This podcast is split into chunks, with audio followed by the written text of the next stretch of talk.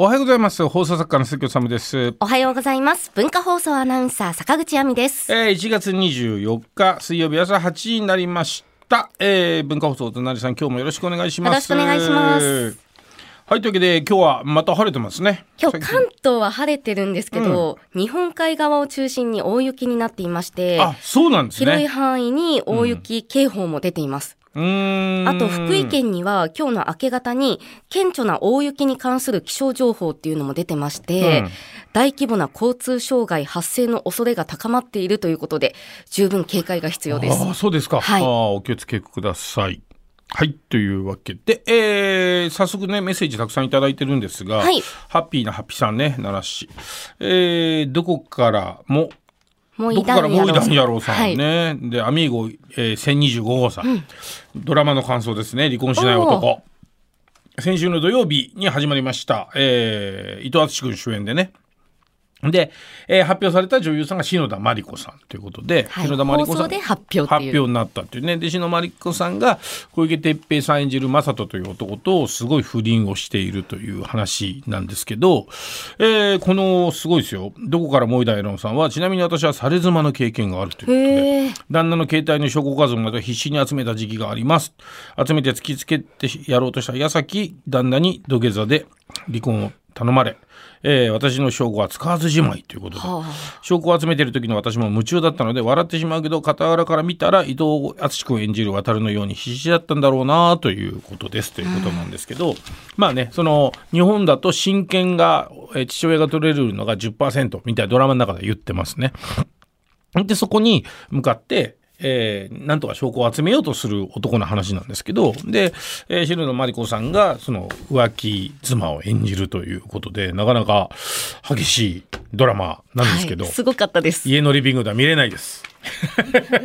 プロデューサーのももさんははい。家のリビングで見たって言ってたんですけど、家族 いやどうなのかな。家族で？家族でではないと思いますけど。家族で見た？らすごいよあれ。気まずくなるもん。まあでも一家に一台しかテレビないとなかなかこうみんなで見るっていうねそうですね。いらっしゃるかもしれないんですけど、なんかそのいろいろこうみんなで、うんまあ笑っちゃいけないのかもしれないですけど、うん。いや笑ってみるんですよ。わ笑ってみていいんですよね笑ってみるんですよっては俺もおかしいけど、僕はうーんそうですね。あの結構僕が奪い合いというドラマをやってからの手法はクソ真面目に作ってお客を突っ込みながら見てもらうっていうで笑ってはいけないドラマと言ってるんですけど、なんかそのでも話は真面目に進んでいくんですけどどうなっちゃうのどうなっちゃうのって言いながらなあほなみたいなことも含めてやっていくっていう。だから、えーで、まあ、詳しくは言えないですけど朝までね篠田麻里子さんが小池徹平さんに首輪をねつけ鈴をつけられるみたいなシーンがあるんですけどすごかったですよなあほなみたいなシーンンなんですけど結構だからそういうのがずっと続いてきますよ。4話ぐらいまで。はい。うん、結構そういうシーンが続いてて5話からまたどんどん話は変わっていくんですけどでも篠田麻里子さんもよくやってくれたなと思いますし、うん。お子さんがね今3歳かな4歳かななんですけどうんなんか多分いろいろ思い悩んだと思うんですけどでも本当に自分の中でやっぱね景色を変えたいと思ったからやるんだと思うんですけどすごいガッツだしだからうんあのみんなであのね1話が放送になった時に伊藤淳君と,、えーっと僕とあとね水野さんはいあと佐藤大樹とあとしスタッフが集まってみんな見てたんです実は。へえで、えっ、と、篠田さんは知ったさんが、つって、で、見つかんないっつって、まあ、そりゃそうですよね、あの時間に。で、小池くんは舞台の後だったんで来れなかったんですけど、で、みんなで始まる前からずっと見てたんですよ。で、まあ、水野さんはちょっと心配してて少し。はい。ですっごい頑張ってると篠田麻里子さんが。はい。で頑張ってるんだけど例えばツイッターでなんか誹謗中傷じゃないですけどちょっと結構ひどいこと言われたりとかって可能性もなきにもあらずじゃないですか。うん。うん、なんかねこううん。結構あの役をやるということ自体がちょっとスキャンダラスな感じもするし、はい。ですけどうーんすごい心配してて。で見てる時に結構篠田さんへの最初は驚いてんですけど応援のコメントが増えてったんですよ、はい。どんどんどんどん。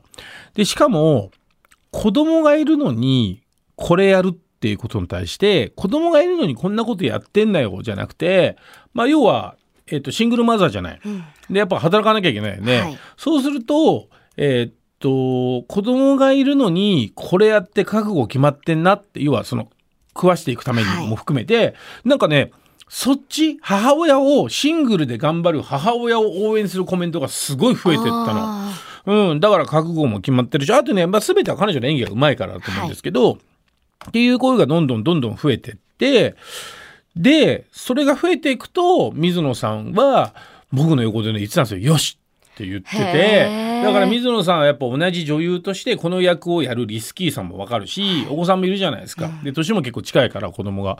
うん、だからなんかそういうこともすごい思って多分水野さんは心配してたんだけど途中で評判が良かったから「よし!」ってつぶやいた時に僕はちょっと泣きそうになってーねなんかすごく。へうん、だけどやっぱだ僕の一番の目的はやっぱこのドラマがブレイクすることもそうですし彼女が本当に売れてさらに売れることっていうのを願っているんですけどだからみんなで見ててすすごいやっぱり、うん、最終回にーはい。すごいセリフがあるんですよ。えもう最終回撮り終わりましたってるんですか、うん、撮り終わって篠田麻里子さん演じる綾香がすごいセリフがあるんですよね。うん、僕はそのセリフを言ってもらうために篠田麻里子さんにお願いして、はい。そこに向かってるんですけど、うん、だからそこのシーンを終えた後に彼女は挨拶して泣いたらしいですけど、うん、なんかね結構そのすごいですよ。だからおかげさまで視聴率もいいんですけど TVer という配信がですね TVer などの配信で180万超えなんですけど。2日で180万回。テレビ朝日の全番組歴代最速記録達成ですって。多分もう200万超えると思いますね。わあもう時間の問題ですか、すいごい。やーそうですね。僕もだから放送作家を辞めると言って地上波最後の連ドラってなんかテレビ局としては勝手に宣伝で名前使ってるんですけど これで外れたらかっこ悪いなと思ってたんですけど ダサいじゃんなって。鈴木さんも地上波。てかそもそもこの内容のドラマに番宣で勝手に鈴木さんも地上波最後にお届けするみたいな。いやいやいやちょっと恥ずかしいわっていうのもあったし外れたらどうすんだよと思いましたけどでもなんか結果ねすごい本当に評判がいいので。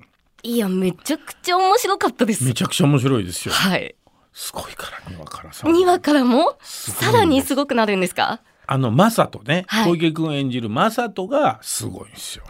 あのおっしゃってたじゃないですか。はい。英語で言うと、はい。問いかけると、はい。Yes or No みたいな、うんうん。あこういうことかと、うん。こういうパターンで毎回いろいろ来るんだなって。そうですよ。3すごく話かな？楽しみ。はい。とかだ。2話か3話どっちかちょっと忘れちゃいましたけど。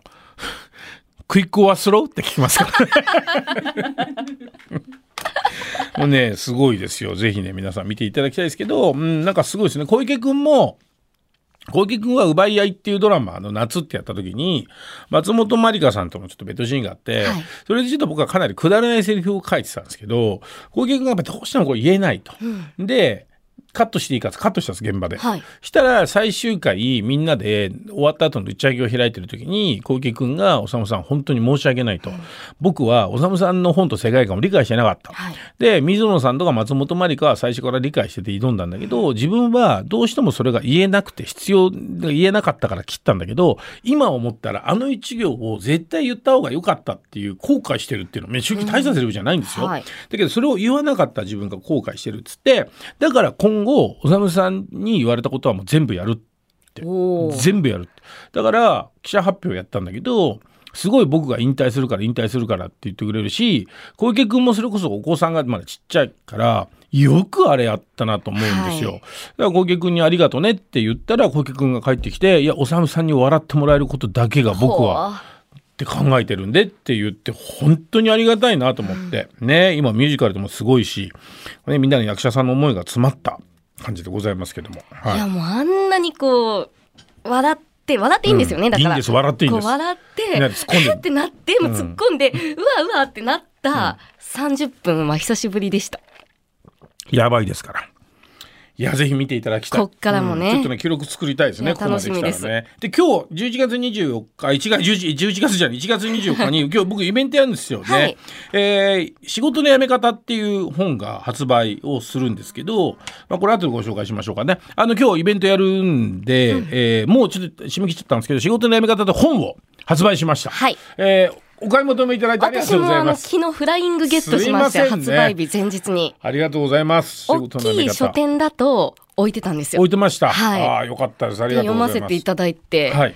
もうなんか人生考えちゃいますね、生き方というか。で、やめたもんね、一回。あ、一回やめました。はい。